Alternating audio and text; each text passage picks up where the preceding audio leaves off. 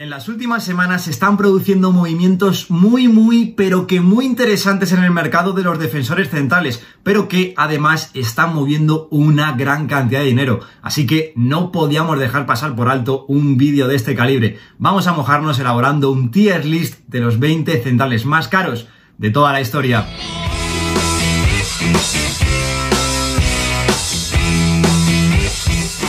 Muy buenos días chicos, como siempre digo, bienvenidos un día más al canal. Los fichajes de Ben White por el Arsenal, de Rafael Barán por el Manchester United, del Cuti Romero por el Tottenham y de Dayot Upamecano por el Bayern de Múnich, que ya parece que se nos queda muy, muy, muy lejano, están suponiendo un terremoto no solo en el mercado de fichajes de esta temporada, sino en la lista de los centrales más caros de la historia de este deporte. Así que hoy vamos a calificar a todos y cada uno de los 20 centrales más caros de la historia de este deporte. ¿Cuál será la mejor operación y la peor? Vamos a verlo. Vamos a comenzar por el primero de la lista, por Thiago Silva futbolista que fue traspasado del AC Milan al PSG en el año 2012. Tenía un valor de mercado en ese momento de 38 millones de euros y el PSG consiguió cerrar el traspaso en 42 millones. En ese momento tenía 27 años y es que en el PSG ha estado 8 temporadas, ha jugado 315 partidos y ha levantado 25 títulos, siendo pues posiblemente el referente de lo que es el nuevo PSG moderno de los petrodólares. Así que yo, sin dudarlo, el fichaje de Thiago Silva por el PSG procedente del AC Milan no lo puedo calificar de otra manera que de fichaje top.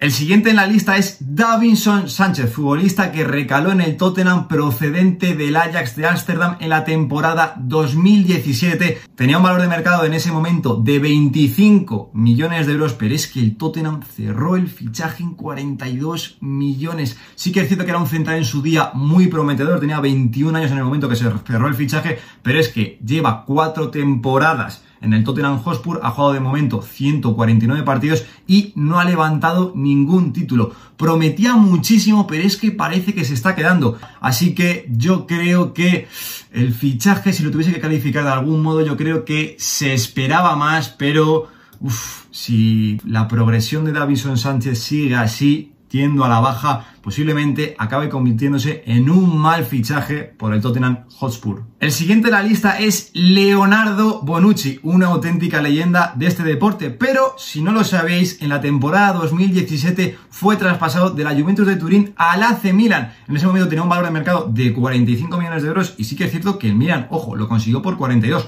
por debajo del precio de mercado. En ese momento sí que es verdad que tenía 30 años, venía de perder, si no me equivoco, la final de la Champions contra el Real Madrid, pero es que una única temporada en el Milan, 51 partidos y lógicamente cero títulos. Así que yo, pues bueno, sí que es cierto que Bonucci, no lo voy a negar, es uno de los mejores defensores centrales de la historia de este deporte, pero este fichaje por el Milan no tiene ningún sentido, así que yo no lo puedo calificar de otra manera que de desastroso el fichaje de Leonardo Bonucci por el AC Milan. Siguiente en la lista, Dayot Upamecano, fichaje de esta presente temporada que ha adquirido el Bayern de Múnich procedente del Leipzig.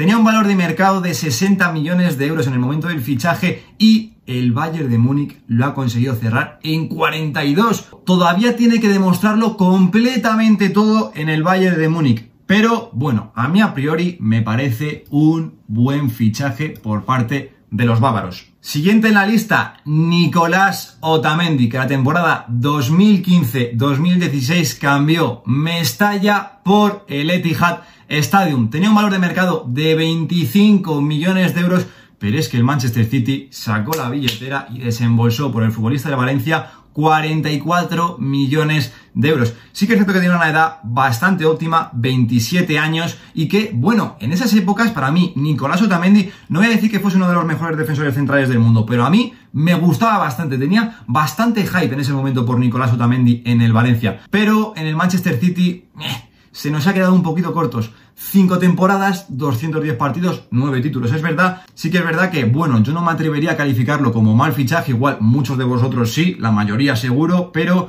yo voy a ponerlo en se esperaba más, yo por lo menos, de Nicolás Otamendi en el Manchester City. Y de uno que cambió Mestalla por el Etihad Stadium, pasamos a otro que cambió Dodragao también por el Etihad Stadium. Eliakim Mangala que fichó por el Manchester City en la temporada 2014. Tenía un valor de mercado en ese momento de 28 millones de euros, pero es que al Manchester City en otra operación de centrales a la que se le va la pinza pagó 45 millones de euros por él. Sí que es cierto que en el momento del fichaje únicamente tenía 23 años. A priori era un central con bastante potencial, pero es que ha estado 5 temporadas en el Manchester City, pero únicamente ha disputado 79 partidos. Eso sí, ha levantado 3 títulos. Es que Leaquín Mangala se nos ha quedado en nada, así que no puedo calificar el fichaje de Leaquín Mangala por el Manchester City de otra manera que no sea desastroso. Y como no hay dos sin tres, pasamos al fichaje de Nathan Ake procedente del Bernabéu por el Manchester City en el año 2020. Y otra vez al Manchester City se le va la cabeza. Tenía un valor de mercado de 28 millones de euros y desembolsa 45 millones de euros por él. 25 años, lleva una temporada, pero es que ha jugado 13 partidos solo esta temporada. Y bueno, eh, ya lleva dos títulos el tío en la mochila. Pero qué había hecho en su carrera Nathan Ake para costar ese dinero. No puedo calificar el fichaje de Nathan Ake por el Manchester City como otra cosa que de mal fichaje. Me parece una operación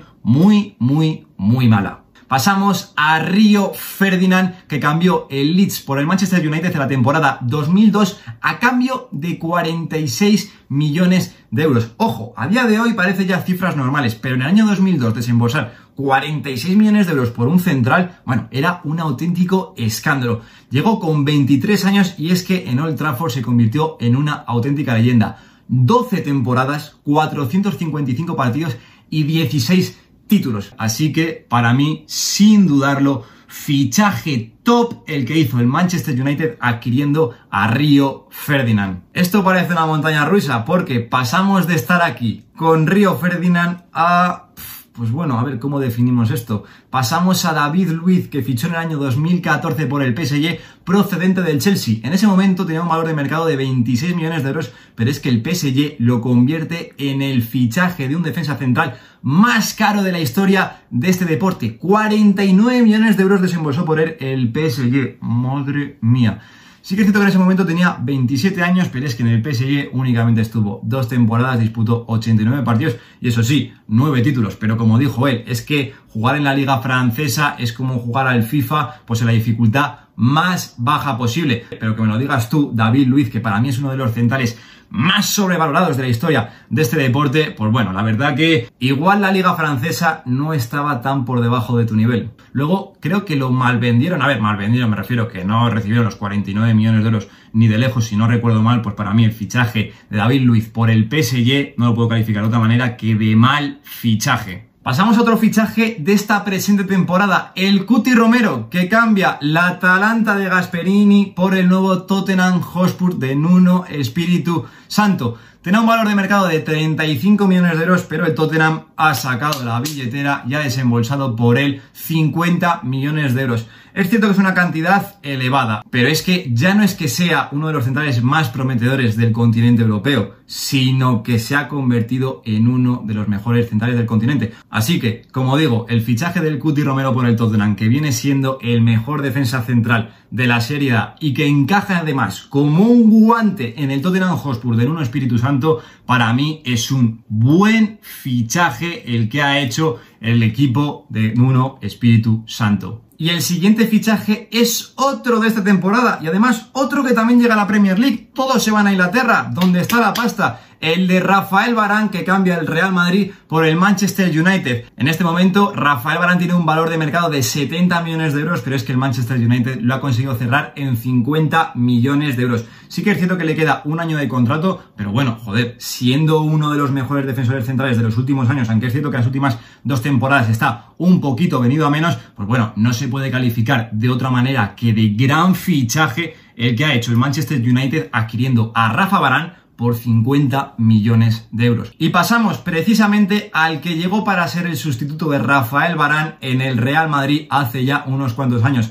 Eder Militao, que cambió Oporto, como digo, por el Real Madrid en el año 2019 a cambio de 50 millones de euros. El mismo valor de mercado que tenía en ese momento. Pero es que la última temporada que estuvo en el Oporto es que eran unas condiciones, bueno, espectaculares las que demostró Eder Militao. De momento ha jugado poco, lleva dos temporadas, únicamente 41 partidos, ha levantado ya dos títulos, pero todavía lo tiene todo por demostrar. Se han gastado 50 millones de euros, así que de momento yo no puedo decir otra cosa que se esperaba más del fichaje de Eder Militao por el Real Madrid. Volvemos a la Premier League y es que el Manchester City en el año 2016 fichó a John Stones procedente del Everton a cambio de 55 millones de euros. Y es que en ese momento únicamente tenía un valor de mercado de 28 millones. Sí que es cierto que era un central muy prometedor, 22 años, y es que en el Manchester City de momento lleva 5 temporadas, 168 partidos, 10 títulos, eso sí, pero Sí que siento que esta temporada ha remontado un poquito, pero parece que se nos había quedado un poquito estancado. Si este tier lo hubiésemos hecho la temporada pasada, para mí incluso lo hubiese calificado de fichaje desastroso. Pero como digo, esta temporada ha empezado a tirar para arriba, con el Manchester City lo ha hecho bastante bien, así que yo de momento lo subo de desastroso como calificaba yo a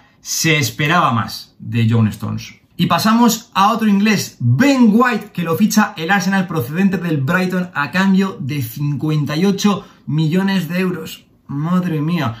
Teniendo un valor de mercado de 28 millones de euros y restándole solo un año de contrato con el Brighton, a mí es un fichaje que me deja un poquito frío. Así que yo de momento, como digo, vamos a ver si no me pega un guantazo en los morros. Para mí este fichaje me parece un poquito malo. Seguimos en la Premier, volvemos al Etihad Stadium y pasamos a analizar el fichaje de Aymeric Laporte por el Manchester City en el año 2017 procedente del Athletic Club de Bilbao. En ese momento tenía 23 años, pero es que el Manchester City otra vez saca la billetera, 65 millones paga por Emerick Laporte. Únicamente tenía un valor de mercado de 25 millones. De momento lleva 4 temporadas en el Manchester City, 111 partidos, 10 títulos, pero es cierto que ha ido de más a menos y sigue y sigue cayendo. A día de hoy yo creo que se esperaba un poquito más del fichaje de Aymeric Laporte por el Manchester City. Siguiente fichaje y no nos volvemos del Etihad Stadium. Rubén Díaz, que cambió la temporada pasada el Benfica por el Manchester City a cambio de 68 millones de euros. Era un central bastante prometedor, 23 años solamente. Y es que en esta temporada en el Manchester City ha jugado 50 partidos y ya lleva 3 títulos. Para mí, el mejor fichaje de la temporada pasada, la 2020-2021. Para mí, el fichaje que realmente ha subido el techo competitivo del Manchester City. Pero bueno, vamos a ver unas temporadas más que es capaz de dar Rubén Díaz al Manchester City. Si no se estanca o si incluso no va para abajo. Así que yo de momento voy a calificar como gran fichaje. Ya vamos llegando al final y pasamos al fichaje de Lucas Hernández que cambió el Atlético de Madrid por el Bayern de Múnich en el año 2019 a cambio de 80 millones de euros. La cantidad todavía duele asimilarla, pero bueno, es cierto que Lucas Hernández en ese momento tenía un valor de mercado de 70 millones y únicamente 23 añitos.